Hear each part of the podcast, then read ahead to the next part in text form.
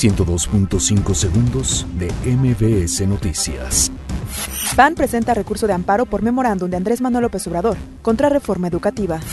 Senadores de oposición exigen a López Obrador dejar de echar culpas al pasado. La Secretaría de Gobernación asegura que México tiene como prioridad la atención a migrantes.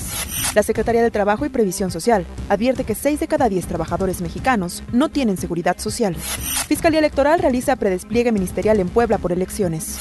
La Procuraduría General de Justicia de la Ciudad de México avanza en investigación del asesinato de madre del niño Bruno. Inician obras de cobertura para proteger de la lluvia a la Catedral de Notre Dame. Científicos ingleses curan heridas con biotecnología basada en células madre. Roma obtiene 15 nominaciones a los premios Ariel.